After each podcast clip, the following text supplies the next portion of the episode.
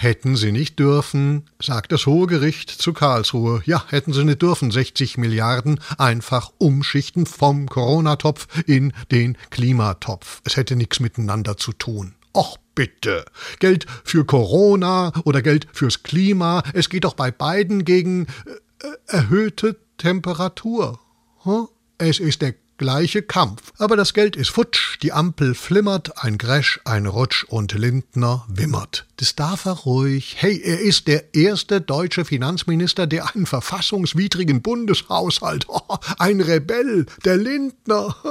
Der Lindner, Hilfe. Trost. In der internationalen Politik sieht's viel schlimmer aus.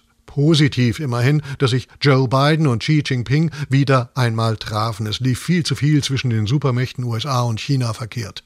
China verkehrt. Was? Schienennahverkehr. Da lief gar nichts.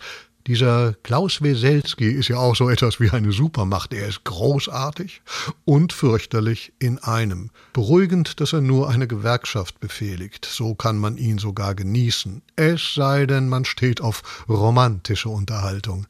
Und das tun wir doch alle, wir waren doch alle ganz aus dem äh, Königshäuschen jetzt, ne? Charles III. wurde 75 Jahre alt. Es gab für den König im kleinen Kreis Kartoffelsalat Nee, Kanonensalut. Oder beides? Hm?